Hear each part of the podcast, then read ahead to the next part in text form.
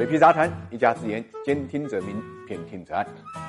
理财魔方倡导科学投资基金，为每一个用户量身定制基金投资组合，涵盖股票、债券、大宗商品、海外 QD 基金等等，可以满足中高净值人士的资产配置需求。理财魔方拥有证监会颁发的基金销售牌照，合法合规，大家可以在各大应用商店下载理财魔方 APP 体验一下。对抗呢两败俱伤，合作呢互惠互赢，这是一个基本的道理。但是呢，就有人呢搞不明白，总是呢想既得便宜又卖乖。最近日本新闻就报道，日本财务省跟经济省呢计划最早将于二零一九年扩大对 IT 领域的外资限制，防止日本的技术外流。所谓的外资，针对的就是中国。日本的外汇和外国贸易法把武器、飞机、核能这些相关领域设定成了投资限制。但是现在日本认为呢，半导体等 IT 相关业务呢与安保、网络恐怖袭击有关。因此呢，这次新增手机跟电脑制造业、半导体储存等 IT 和电信相关的二十个行业。根据这个规定啊，海外投资者获取相关行业上市公司百分之十以上的股份，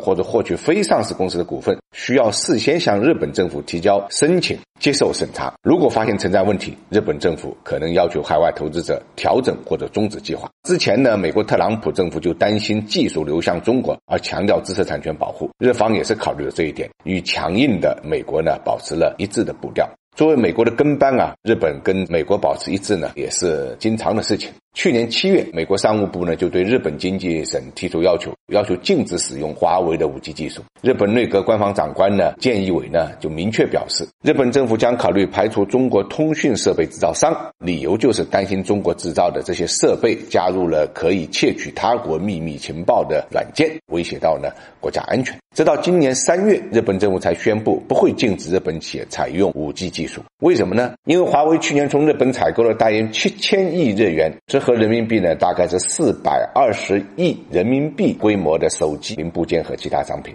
这个数字啊，占到二零一八年中日贸易总额的百分之五。禁止华为，日本就一定要考虑为此付出的代价。所以，日本这次针对中国扩大 IT 领域的外资限制，对于近期有所缓和的中日关系呢，无疑是再一次蒙上了一层阴影。那现在美国还是日本最大的投资来源国，但是二零一八年呢，中国的投资也不少，同比啊剧增了百分之三百二十七。一旦日本对外资的限制，一定会对相关的产业呢带来负面的影响。换句话来讲，恐怕会搬起舌头呢砸了自己的脚。因为日本本国市场的容量是有限的，如果为此切断了与中国跟其他国家信息技术等方面的市场联系，仅仅依靠自身发展的速度和空间都会受到限制。中国现在是世界第二大经济体，是全球经济增长的重要的引擎之一，对全球经济增量的贡献呢达到了百分之三十，甚至超过了美国。其中最重要的原因就是中国改革开放的政策，以及长期以来为跨国公司呢提供商业机遇和有利的营商环境。目前中国外商投资法呢落地，更是意味着中国进一步呢向世界开放市场，拓宽对外开放的领域。而且中国对外开放大门不会关闭，只会越开越大。所以任何压制中国的措施呢，并不会妨碍中国的发展。回到开篇，还是那句话：对抗两败俱伤，合作互利共赢。